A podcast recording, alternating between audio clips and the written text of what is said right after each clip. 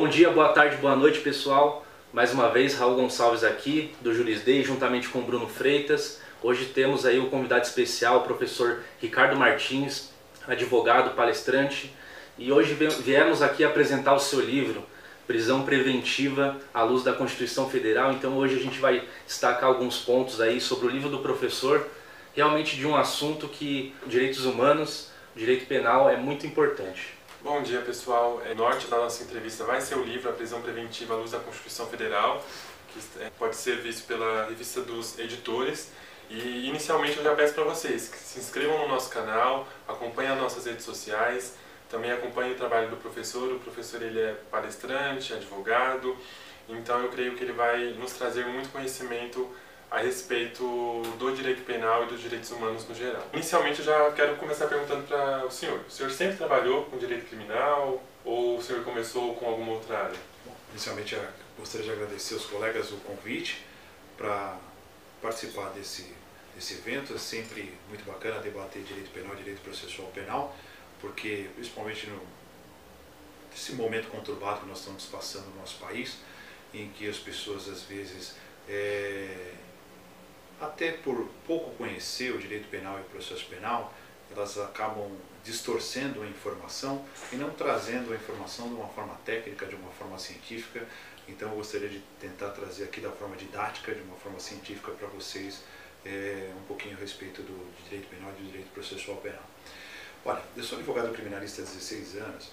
É, lógico, quando eu comecei a carreira, é, eu trabalhei com outras áreas também do direito, Bruno, é, mas sempre trabalhei com o direito penal, o direito processual penal. Eu fiz um pouco de civil também quando eu comecei a trabalhar, mas eu sempre trabalhei com o direito penal o direito processual penal. Mas é, o, penal e o processo penal sempre foram a minha paixão. Na verdade, é, é eu tive uma queda já pela, pela, pela área, sempre eh, tive um bom desenvolvimento com o direito penal e processo penal. Na verdade, eu costumo dizer o seguinte, o raciocínio de quem trabalha com o penal e processo penal, é, o raciocínio jurídico ele é diferente, né? É, pensa um pouquinho fora da caixa, né? quem trabalha com penal e processo penal. Mas até hoje eu tenho uma ou outra ação é, civil é, que tenha alguma relação com o penal e o processo penal, quando a gente fala de ação civil ex delicto. Né? Mas hoje, 95% das demandas que eu tenho no meu escritório são, são penais. Já puxando esse nicho, né, queria perguntar para o professor a respeito um pouco mais do livro, se aprofundar agora nas questões do livro. Qual a importância para o réu sobre a prisão preventiva em, em, seu caso em tela? Né? Então, na, na verdade, é, é o seguinte, a prisão preventiva ela é um instrumento muito importante. Na verdade, é, o que acontece é o seguinte, né, as pessoas às vezes elas distorcem o instituto jurídico muitas vezes. Ninguém está falando que a prisão preventiva ela não pode ser aplicada. Né? Eu vejo às vezes a, a mídia distorcer, falar assim, ah, mas a prisão preventiva, a prisão preventiva ela é um, eu costumo dizer que ela é um mal necessário. Ela tem que existir a prisão preventiva. Né? Em algumas situações não é possível que o réu é, permaneça em liberdade durante a investigação ou que ele permaneça em, liber, em liberdade durante a fase judicial. O que não pode acontecer é que isso se torne uma regra. É isso que não pode acontecer. Né? Em algumas situações não tem jeito. Tá? Então é isso que eu trago no meu livro, que a prisão preventiva ela tem um caráter cautelar, que ela tem um caráter instrumental, que ela é uma exceção à regra. Por quê? A, a, a, regra é que as pessoas respondam o processo criminal em liberdade, diante do princípio constitucional da presunção de inocência. O leigo, a sociedade de uma forma geral, elas têm uma dificuldade muito grande é, em diferenciar a prisão pena da prisão processual ou da prisão cautelar. Né? A prisão pena, que é aquela prisão ligada ao direito penal, que é aquela prisão que é imposta depois que a pessoa responde a um processo penal com todas as garantias constitucionais e ela é condenada e ela tem a aplicação de uma pena privativa de liberdade. Sim. Essa é uma prisão pena. E essa prisão é a, é, a, é a regra, é a regra. Agora nós temos a outra espécie de prisão, que é o que nós chamamos de prisão cautelar, né? E uma espécie de prisão cautelar é a prisão preventiva, que é aquela espécie de prisão que é imposta né, é, é, durante a investigação ou durante o processo judicial, que é a chamada prisão preventiva. Mas ela é uma exceção à regra, né? É isso que eu quero trazer para vocês. O senhor disse, falou sobre o princípio da presunção de inocência. Então, quais são os outros princípios constitucionais que norteiam a prisão preventiva? Na verdade, são vários os princípios constitucionais que norteiam a prisão preventiva, mas o, primeiro deles é, é, é, é, a presunção de inocência. Né? É, ninguém será considerado culpado até o trânsito de julgado da sentença penal condenatória. Esta é a regra. Esta é a regra. Eu não posso privar a pessoa da sua liberdade antes que ela tenha direito a um julgamento justo. Essa é a primeira coisa. Isso que as pessoas têm que ter em mente. Primeiro eu julgo a pessoa e depois eu privo ela da sua liberdade. Isso é uma coisa tão básica que parece que hoje é, eu estou falando um absurdo. Eu converso com as pessoas hoje em dia, mas para as pessoas parece que estão cegas hoje em dia. Não, mas essa é a regra. A regra é que as pessoas sejam julgadas e depois é que elas tenham uma privação da sua liberdade. Mas, eventualmente, se eu tiver que tirar a liberdade dessa pessoa antes do trânsito em julgado, eu vou ter que ter o quê? Proporcionalidade. Eu vou ter que ter o quê? Razoabilidade. E, mesmo que com essa razoabilidade eu venha tirar essa liberdade dessa pessoa, diversos direitos fundamentais deverão ser respeitados. Principalmente o princípio da dignidade da pessoa humana. Porque existe uma grande chance dessa pessoa não ser a autora da prática desse crime. O que mais acontece hoje, né? Exatamente. E a respeito também, professor, da duração dessa prisão preventiva, o pessoal tem muita dúvida aí é, em relação qual que é essa a duração, a possibilidade de revogação Então, essa, essa é, uma grande, é uma grande discussão. Né? É diferente da prisão temporária, porque a prisão temporária é aquela, né? Nós temos cinco dias, a regra da prisão temporária é cinco dias, dias prorrogados por mais cinco, for crime de ondo, 30 prorrogados por mais 30. Agora, a prisão preventiva, ela não tem prazo. Ela, uma vez decretada, ela pode perdurar até o trânsito em julgado da sentença penal condenatória. Então, é, presentes, pressupostos hipóteses de cabimento e requisitos, ela pode perdurar até o trânsito e julgado do processo.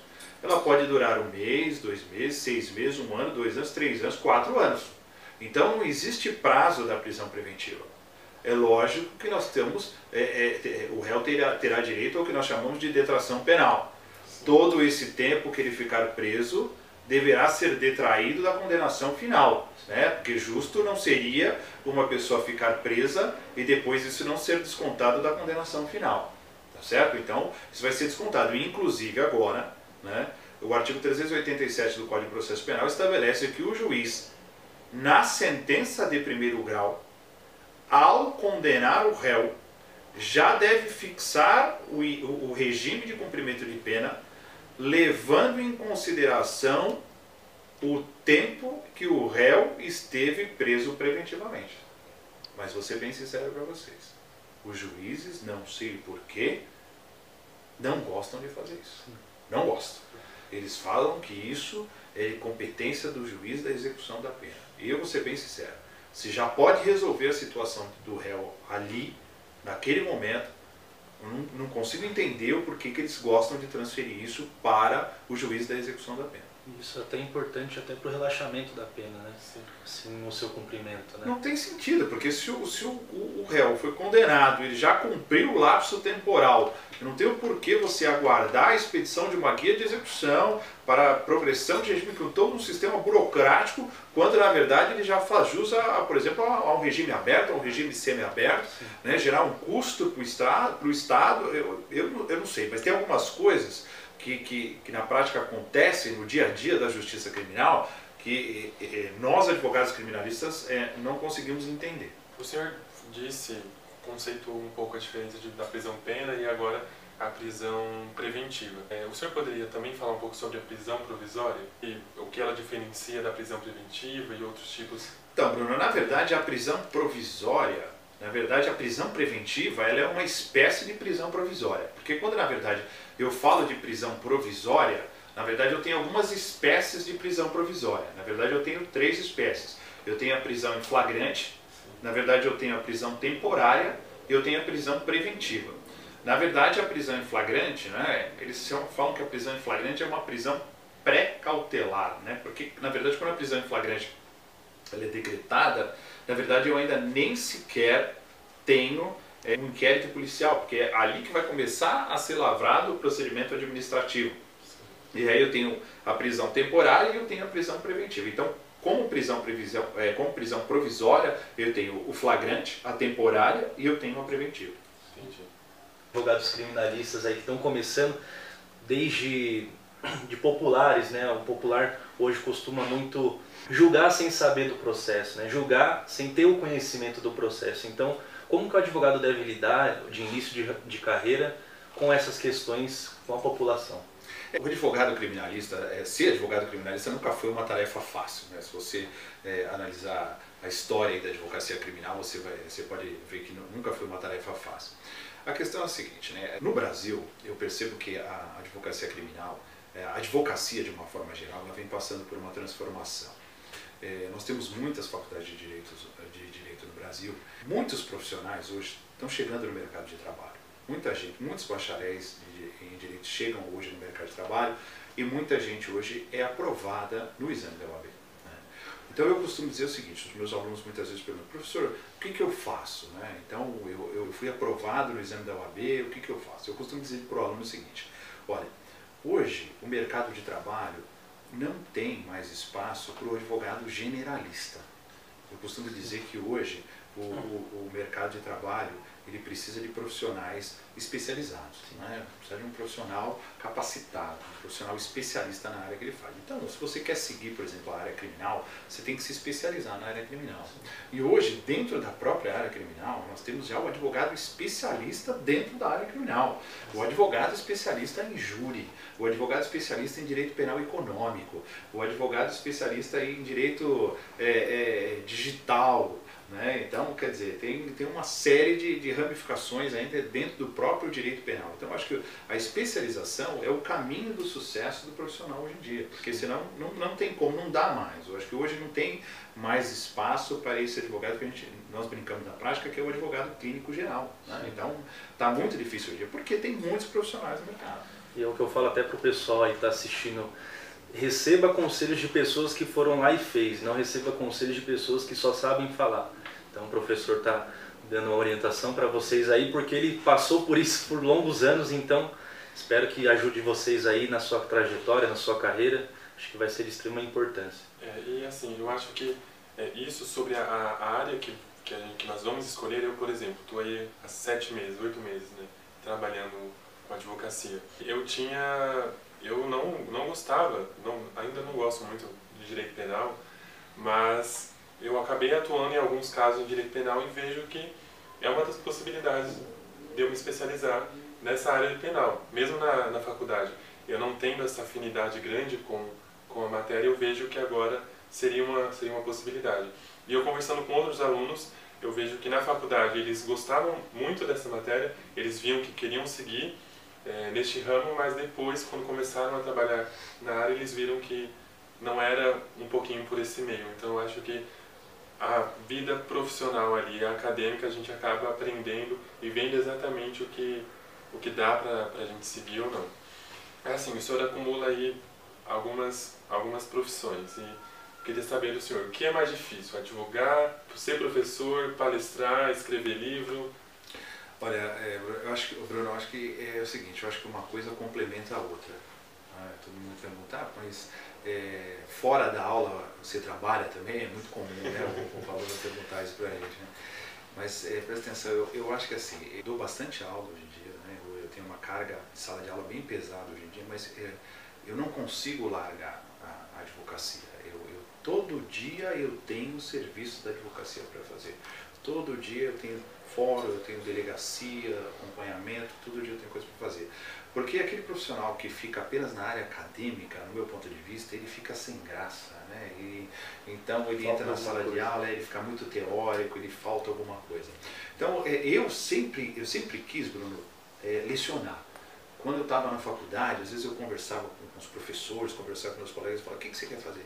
Eu quero ser advogado, mas eu quero dar aula eu quero dar aula. Então, mas eu quero, não, não sei o que, mas eu quero dar aula. Eu sempre, eu sempre falei que eu, eu gostaria de dar aula. E eu, assim, é, eu acho que eu pedi demais, né? E aí me deram muitas aulas, né? E assim, mas é, é, natural, porque depois que você começa a ficar conhecido no, no, acadêmico, então as pessoas cada vez começam a te chamar mais para poder, poder dar aula. Então isso é natural. E hoje eu, eu, eu várias faculdades de São Paulo hoje me chamam para dar aula e às vezes a pessoa deve ficar chateada com a pessoa, mas estou tá, tá, te chamando para dar aula e você não quer dar aula. Falo, mas não tem horário, né? Não tem horário. E, então eu procuro complementar dando aula, né, dando palestra e escrevendo. Gostaria de escrever mais, de fazer mais coisas. Né? Eu, eu, eu fiz acho que mais de 120 júris. Né? É, hoje eu não consigo fazer é, júri como eu fazia, a frequência que eu fazia, porque assim a gente tem que tomar, é, fazer algumas opções também, né? Porque é, o aluno é, ele também ele não, não quer saber, né? Porque ele foi lá para assistir aula, então eu também não posso pegar uma carga para fazer tantas plenárias, porque o aluno está lá, ele saiu do serviço dele, ele está lá querendo assistir aula e eu também não posso. Mas assim, eu atuo em algumas sessões plenárias do júri ainda, seleciono hoje, né? Com, é, com mais cuidado, mas eu acabo fazendo plenárias, sustentações orais ainda no tribunal e tal, mas eu, eu entendo que uma coisa complementa a outra. Mas assim, eu, eu sou um sujeito apaixonado pela advocacia criminal. Não venha falar mal da advocacia do meu lado. Né? Eu fico louco às vezes quando uma pessoa vem falar mal da advocacia do meu lado. Eu falo assim, então, se o senhor não se deu, se o senhor não se deu bem na advocacia, não critique a advocacia. Isso é um problema seu. Né? É, então, talvez o senhor não tenha se dado bem. Então, não desanime né? uma outra pessoa que talvez tenha talento né? e talvez venha se dar bem na, na, na profissão. Talvez isso, isso, seja um problema seu. Né? Não, não desanime uma pessoa que talvez tenha uma vocação e um futuro promissor pela frente. A respeito aí de ministrar aula, tanto eu como o Bruno fomos alunos do senhor, pretendemos aí também fazer parte da docência, se Deus quiser, algum dia da nossa vida, né, Bruno? Assim, assim pensamos, né? E qual que o senhor, até para o pessoal que está assistindo lá em casa, a dica assim para o estudante já na faculdade que pretende dar aula poder... É muito bacana essa pergunta, os alunos fazem bastante essa pergunta para mim, legal que nós vamos gravar, isso que eu, eu já respondo e, e deixa gravado isso daí. É assim, quando eu comecei a dar aula era mais difícil, hoje eu acho que hoje está mais tranquilo. É assim, para dar aula, de acordo com, com, com as regras lá do Ministério da Educação, não, não sou o, o, o, a pessoa mais preparada para falar isso, mas pelo que eu sei, você não precisa ser mestre, você basta ser especialista. Tá? É, nem todas as faculdades é, exigem que você seja mestre para poder dar aula. Tá? Então, quer dizer, você pegar uma faculdade que não, não, não seja tão renomada, tão conhecida, pode pegar uma faculdade menor, então você é, é, entra lá como especialista, né, pega experiência e começa, pega uma aula lá, às vezes não é a, a matéria que você pretende, talvez é, dar segmento na sua carreira, mas é, para começar, às vezes para ganhar experiência de sala de aula é importante, mas assim, hoje em dia, se você realmente pretende seguir a carreira acadêmica, você vai ter que fazer um mestrado vai ter que fazer o mestrado, né? procurar um, um mestrado bacana e depois você vai ter que pensar no doutorado, porque assim, hoje as faculdades hoje é, que, eu, que, eu, que eu leciono, é, elas já estão pedindo doutorado. O doutorado é importante, porque logo mais vai chegar um ponto que, que sem doutorado também não professor. É, porque as faculdades é, renomadas elas querem professor. Quanto mais qualificado, melhor. melhor entendeu? Então quer dizer, mas assim, você não precisa de toda essa qualificação para dar aula, vai depender da faculdade que você vai entrar. Tá? Mas assim, a especialização é o suficiente, mas às vezes entrar como um professor assistente, acompanhando. Eu, por exemplo, eu trabalhava com, com, com um advogado é, muito conhecido em São Paulo, e com o Dr. Mauro Otávio Nassif, na verdade um curso preparatório em São Paulo. O Dr. Mauro ele dava aula na segunda fase do curso preparatório para a UAB, e eu ficava corrigindo as peças da segunda fase na, da OAB. Ele dava, ele dava o curso preparatório e eu corrigia e passava os apontamentos para os alunos e comecei. E aí um dia ele não pôde ir, eu fui, e aí, né, e assim foi. Aí ele me apresentou para um curso, apresentou para outro, eu fui para a faculdade, quando fui ver, né, eu já estava né, sem, sem tempo mais para poder dar aula. É, então, assim, tem que estar tá envolvido, tem que estar tá envolvido. Assim, eu acho que essa questão da, da docência, é, o senhor acha que para nós, assim, jovens, eu, por exemplo, eu já, já me formei e já iniciei também uma, uma pós-graduação. O senhor acha que é mais difícil para a gente, pela idade, é, dar aula agora de início ou é bom a gente focar na advocacia e pensar em dar aula posteriormente? Não, eu acho que assim, uma coisa complementa a outra, Bruno. Eu acho que assim, fazer um pouquinho, dar um pouquinho de aula, advogar, fazer um, um pouco de cada. Sim. Um pouco de cada. É, é, o que eu te falei, vai, e, e, tudo depende também, Bruno, eu acho que assim, das oportunidades que surgem na nossa vida. A gente tem que abraçar as oportunidades também. Mas é o que eu falei para você, é, é, às vezes pinta as coisas, a gente não pode deixar né, que passe.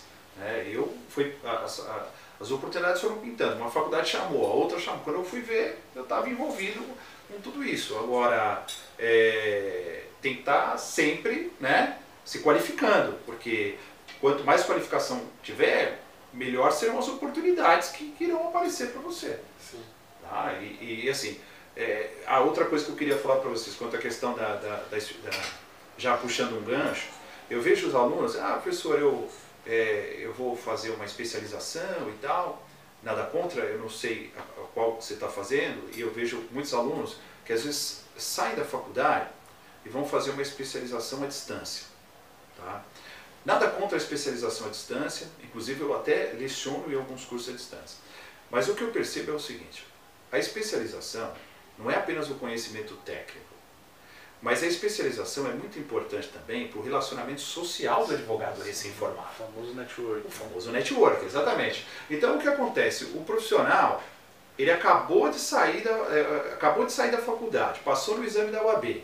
Aí ele se enfia num curso online Quer dizer, tudo bem, o conhecimento técnico ele vai adquirir, mas qual o relacionamento social que ele vai ter? Quando na verdade, será que não era importante ele fazer um curso presencial? Será que não é aquele colega do curso lá presencial que, que vai arrumar um emprego para ele, que vai apresentar um cliente para ele?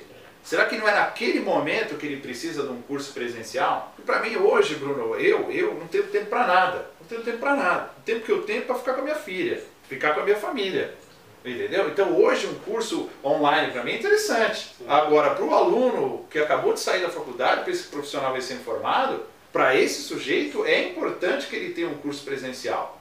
Então, às vezes, quando eu converso com isso com o aluno, o aluno fala assim, ah, mas você é contra o curso online? Eu falo, não, não sou contra o curso online, só que eu acho que tem cursos para cada momento da sua carreira. Na própria pós-graduação, você encontra advogados que já estão mais de 20 anos, 10 anos. Então, você já faz um network assim pode ser colegas de, de trabalho aí, indicar clientes, tratar de questões junto, exatamente. fazer suas diligências. E antes da gente finalizar, eu já quero pedir mais uma vez para vocês se inscreverem no nosso canal, acompanharem os nossos vídeos.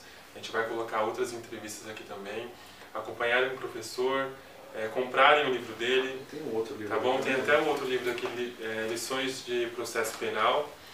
E acho que está pela revista dos editores dos Editora dois. Né? dos editores e essa é. é pela editora Rumo Legal. Então vocês adquiram o livro do professor porque tem muito conteúdo bacana. E acompanhem o professor nas palestras, aulas, vocês encontram ele aí na, na sala de aula.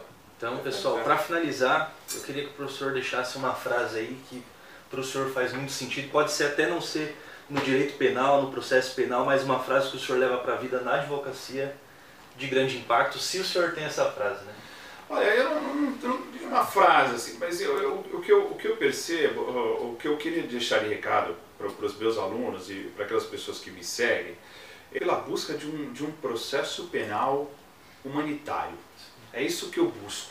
Não é a busca da impunidade, não é isso não. Na minha opinião, eu sempre falo para os meus alunos, quem comete crime deve ser responsabilizado por isso. Mas aqui nós não estamos na busca da vingança. Nós estamos na busca de um processo penal humanitário, tá certo? Aqui não, não é a busca da vingança. Eu acho que as pessoas elas perderam o rumo das coisas. Eu acho que nós, é, é, nós é, tenta, nós estamos tentando, e no meu livro eu procuro tentar trazer isso, é, eu não sou contra a, a decretação da prisão preventiva. Eu só, eu, só, eu só acho que a prisão preventiva não deve ser a regra. E, e, e, aqui, ó, no, no, início do meu livro, é, eu trago, se é para trazer uma frase, eu trago a frase que até que está no meu próprio livro. O modo pelo qual em muitos estados se prende cautelarmente um homem assemelha-se muito a um, a um assalto de bandidos. Voltaire. Então, essa, eu deixo essa frase aí para vocês. Professor, queria agradecer o senhor pela participação em mais uma entrevista do Juris Day. Queria que o pessoal acompanhasse o professor, se inscrevesse no nosso canal, nos acompanhasse no Instagram, lá vai ter tudo, as publicações diárias, os stories e, as, e os entrevistados da, do mês. Né? Então, queria agradecer o senhor, agradecer o Bruno mais uma vez pela participação, agradecer o nosso cameraman, o Paulo. E muito obrigado, se inscreve no canal e até a próxima, pessoal. Fui. Até mais. Obrigado.